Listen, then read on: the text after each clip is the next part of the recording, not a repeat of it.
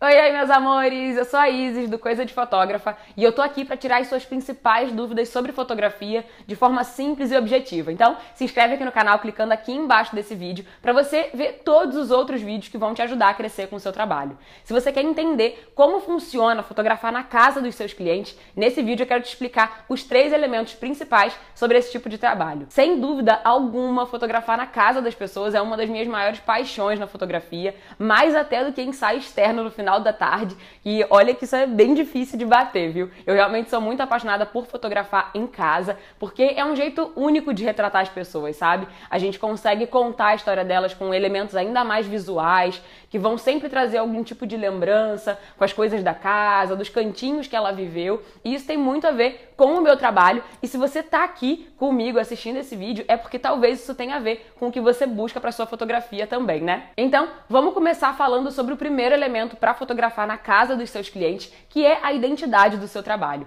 Eu sempre falo bastante sobre construção de portfólio e estilo, e para esse tipo de trabalho, mostrar para o seu cliente que essa proposta é interessante tem que ser o primeiro passo.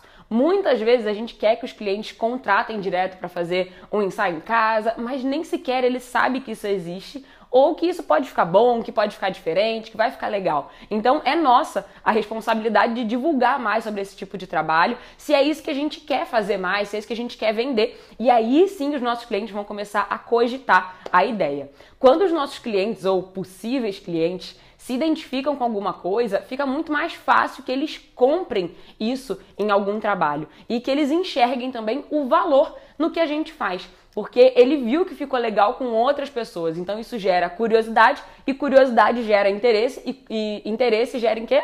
Venda. Então, ótimo. Então, a partir de agora, para você ter material para mostrar para as pessoas que te acompanham, que fica lindo e que tem muito significado fotografar em casa, você tem que começar a fazer mais ensaios assim para o seu portfólio. Escolhe algumas pessoas que você gostaria de fotografar e, muito importante, que topem serem fotografadas em casa tá? Como essas pessoas que você vai chamar para fazer suas primeiras fotos em casa, elas vão ser as suas cobaias, é, talvez elas relutem em fazer em casa. Elas vão perguntar se não pode ser externo, mas aí você explica que precisa sim ser em casa, porque esse é o principal objetivo da sessão. Se a pessoa não topar fazer em casa, agradece mesmo assim e continua procurando que uma hora vai aparecer alguém que vai querer. É meio chatinho no começo, mas faz parte, tá? Não desanima não, porque se você gosta desse tipo de fotografia, essa fase é super necessária tá? E como eu sempre digo, quanto mais gente você puder fotografar para o seu portfólio, mais material você tem para divulgar e mais experiência você ganha também. E aí entra o segundo elemento para fotografar em casa, que você já deve estar tá aí se perguntando: "Ah, Isis, mas e se o cliente achar que a casa dele não é legal? E se a casa do cliente realmente não for bonita?" Olha, é, é, super normal que o primeiro pensamento da pessoa seja de que a casa dela não é maravilhosa, que é pequena, que é escura, que é simples, mas na conversa, você vai mostrando para a pessoa que não precisa ser uma casa decorada, incrível, maravilhosa, que você quer retratar aquele lugar, a rotina, que ali eles vão ficar totalmente confortáveis e vão gostar de se ver depois nas fotos. Se tiver bebê, então, fala que você quer registrar os detalhes do quartinho que eles pensaram com tanto carinho pro bebê. E aí, aos poucos, você vai mostrando que a proposta não é revista de arquitetura e decoração, sabe? É contar a história mesmo, é fotografar em uma locação que é única, porque é a casa deles. E aí, a pessoa vai se animando mais também. E isso serve tanto para a pessoa que você vai chamar para o portfólio, quanto para um cliente que tenha interesse depois em fazer. E conforme você for fotografando na casa das pessoas, você vai também desenvolvendo o seu olhar para ver potencial nos lugares da casa, entendendo o que você gosta de fotografar nos ambientes, estudando como você pode contar a história e valorizar a sua fotografia através do espaço de outra pessoa. E outro ponto, Sobre a casa ser bonita ou não, é claro que existem umas casas mais fotogênicas do que as outras. Algumas vão ser mais decoradas, outras nem tanto, uma mais espaçosa e outras bem pequenas, outras bem iluminadas e outras com a iluminação bem fraca. Então, é sempre importante que você esteja preparado para fotografar em diversos tipos de luzes e espaços, tá?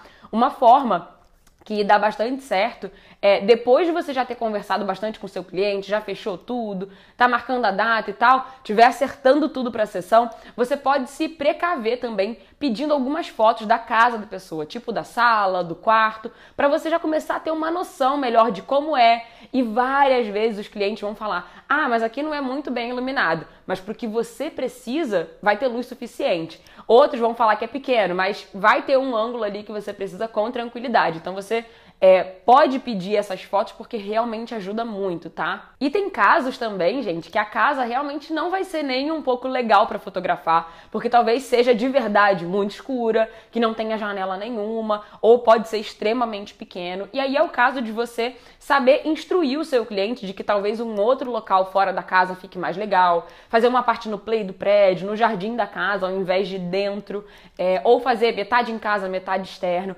Aos poucos você vai aprendendo aprendendo a lidar com essas situações e sabendo também o que você precisa, no mínimo, para conseguir resultados legais fotografando em uma casa.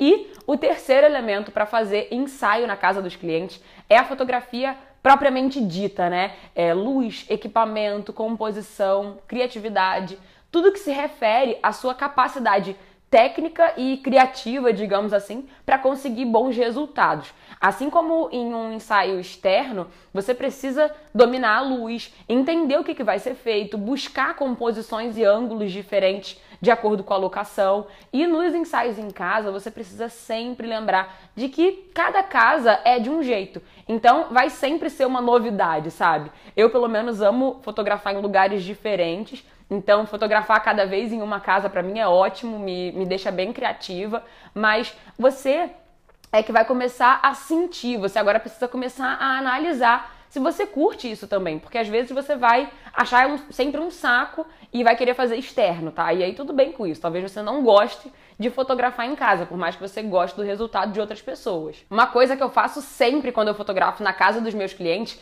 é, na hora que eu chego na casa deles, eu começo a dar uma olhada no espaço antes. Eu nunca chego direto fotografando. Eu começo com ainda mais calma do que numa sessão externa. Eu pergunto onde é o banheiro, lavo as mãos, aceito um copo d'água, vou conversando, claro, sem demorar mil anos para começar. E aí sim eu começo a perguntar para a pessoa se ela pode me mostrar ou se eu posso olhar os cômodos para ver onde que a gente vai começar, para ver a luz, e aí sim eu começo a visualizar o que, que eu quero, vejo onde a luz está melhor para começar, e aí sim eu começo a sessão. Eu vejo o que eu já tinha visto naquelas fotos iniciais.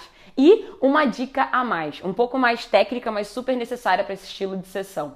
É bem importante ter uma lente que seja mais aberta, tá? Como eu já expliquei, cada casa vai ter o seu tamanho, então a gente não tem como, não vai ter todo o espaço do mundo para trás é, como em ensaio externo, tá? Você vai fotografar em cômodos, então é essencial que você tenha uma lente que te ajude a conseguir ângulos bons, abertos e também não tão fechados tá? Para você não ficar limitado e conseguir fotografar mesmo o espaço como um todo. Ficou claro, gente? Me conta aqui embaixo se você gostou desse passo a passo sobre fotografia na casa dos clientes e me diz quais as suas outras dúvidas para fazer esse tipo de ensaio, tá? Que eu quero gravar novos vídeos respondendo. Então, coloca todas as dúvidas mesmo, tá? Se você conhece alguém que precisa dessas dicas também, compartilhe esse link com ele e corre lá no coisadefotografa.com para se inscrever na nossa newsletter e receber outras dicas importantes de fotografia por e-mail também, tá? São dicas exclusivas que eu preparo para você quase toda semana. Beijo e até o próximo vídeo. Tchau, tchau.